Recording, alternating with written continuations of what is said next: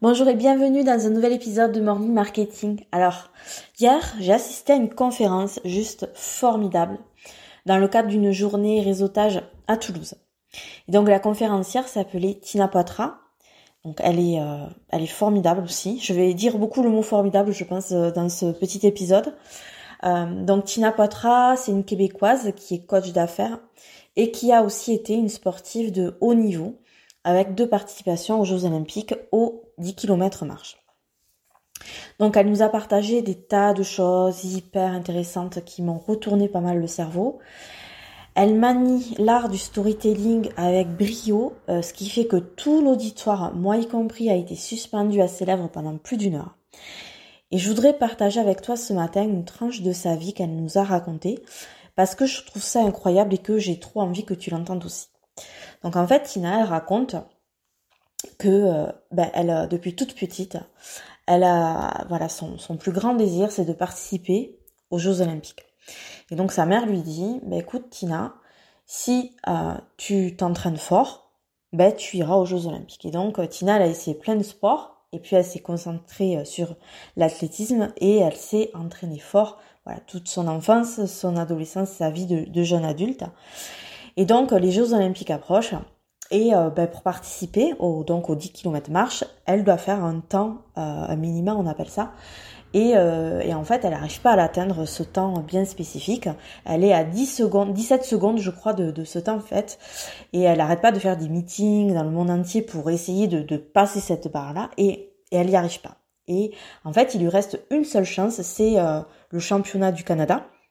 Une seule course avant les Jeux Olympiques où bah, si en fait elle arrive à, réduire son temps de 17 secondes, elle part aux Jeux Olympiques. Si elle n'y arrive pas, ben elle reste à la maison.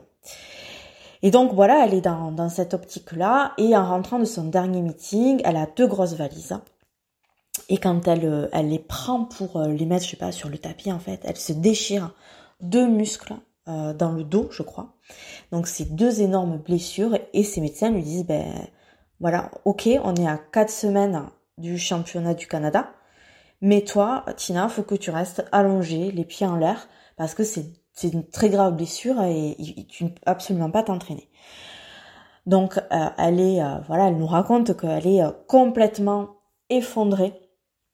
parce que voilà, c'est le, rêve de sa vie qui s'échappe et on sait très bien que voilà, quand on fait du sport de haut niveau, notamment de l'athlétisme, euh, si euh, ben, on loupe deux entraînements, déjà on est en train de, régresser. Et donc euh, voilà, pour elle, tout semble perdu. Et donc elle est assise sur son lit, les jambes levées, et à côté d'elle, en fait, elle voit un livre qu'elle a dans sa bibliothèque, qui, alors je sais plus exactement le titre, mais qui parle en fait de visualisation créative.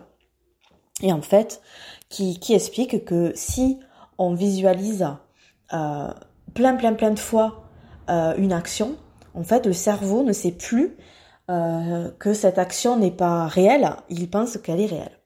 Et donc elle, en fait, ce qu'elle décide de faire pendant trois semaines, elle décide de faire ces cinq semaines, ces cinq heures d'entraînement par jour en mode visuel, voilà. Et donc elle s'imagine faire ses entraînements, ses séries, euh, voilà, de, de 1 km de marche plus 45 secondes de repos, voilà, 5 heures par jour, elle visualise, elle visualise, elle visualise. Et en fait, ce qui se passe, c'est qu'elle arrive quatre semaines après, quatre semaines après, euh, donc au champion du Canada, et elle atteint euh, le temps qu'il faut pour participer aux Jeux Olympiques, ce qui est euh, complètement fou et incroyable parce que c'est impossible en fait. Voilà, si tu t'es pas entraîné pendant trois semaines, tu tu peux pas arriver à faire un temps que tu n'arrives, tu n'es jamais arrivé à atteindre avant quoi. Voilà. Donc, euh, donc c'est une histoire qui, euh, qui quand même euh, remet en perspective plein de choses et je trouvais intéressant de vous la raconter ce matin.